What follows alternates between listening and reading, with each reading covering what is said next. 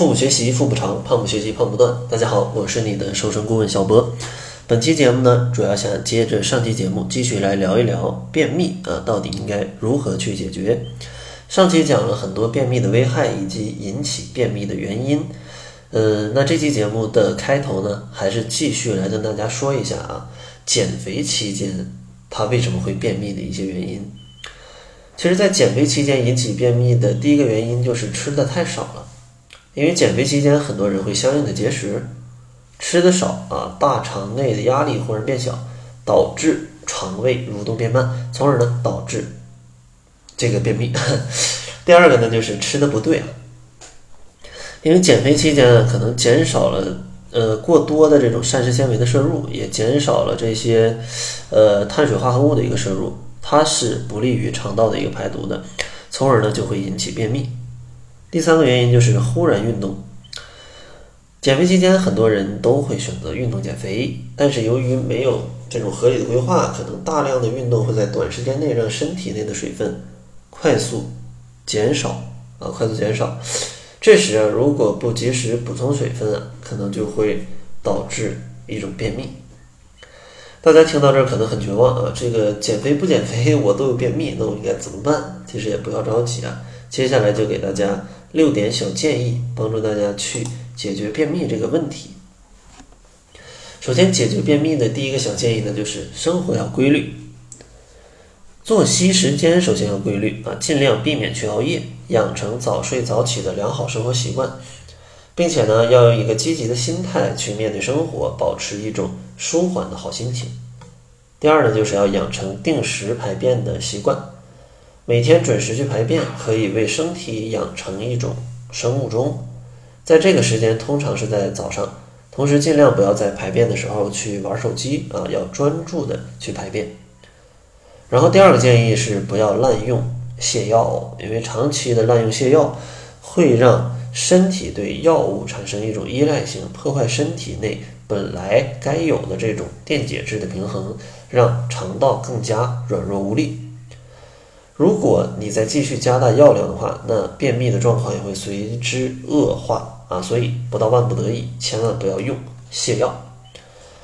第三个建议就是一定要多喝水，因为无论短期便秘还是顽固性便秘，一定不要等到口渴时才喝水，因为啊，此时你的体内已处于缺水状态，身体严重的缺水会加重便秘。专家建议一定要保持饮水量。最好在每天早上起床的时候，先来喝一杯水。第四个建议叫做适当的运动，因为适量的去增加运动，它能够促使肠胃运动。有便秘的朋友适合快走啊、慢跑啊、游泳啊、啊登山啊这些有氧运动。平时呢，如果你实在没办法外出运动，也可以在家里啊瑜伽垫上做一点这个腹部的一个运动。它也是可以刺激肠胃蠕动的。第五个小建议就是可以进行一种按摩，因为对于便秘按摩，其实网上也有给出非常多的一个方法啊。就比如说搓热手掌，然后掌心它就捂在这个呃肚脐的这个正中啊，捂半分钟。然后第二步以肚脐为中心顺时针啊，可能转个三三五十下，然后再。逆时针转个三五十下，然后在下腹部那个结肠的一个部位可以稍微的用力，对吧？对于便秘的人，可以一天做两次，早起一次，然后睡前各一次，一次可以揉一个什么五到十分钟啊，都是能促进肠胃的蠕动的。然后最后一个小建议就是要注意日常饮食。美国饮食协会建议啊，成人每天应该摄取二十到三十五克的。膳食纤维，便秘者呢应该至少要有三十克，因为这些膳食纤维啊，它对于你排便是非常有帮助的。这些膳食纤维它也来自于绿色蔬菜和粗粮当中，同时要食用一些嗯可以润滑肠道的一些食物，比如说平时可以嗯喝一点淡的茶，对吧？多喝一些水，但是不要喝浓茶跟咖啡这些刺激肠胃的，呃，这些饮品啊。然后饮料咱们也不要去喝啊，也不要去喝，以上呢就是六个帮助大家去缓解便秘的小建议，也希望大家通过这六个小建议，可以慢慢的嗯调节自己，来把便秘去解决掉。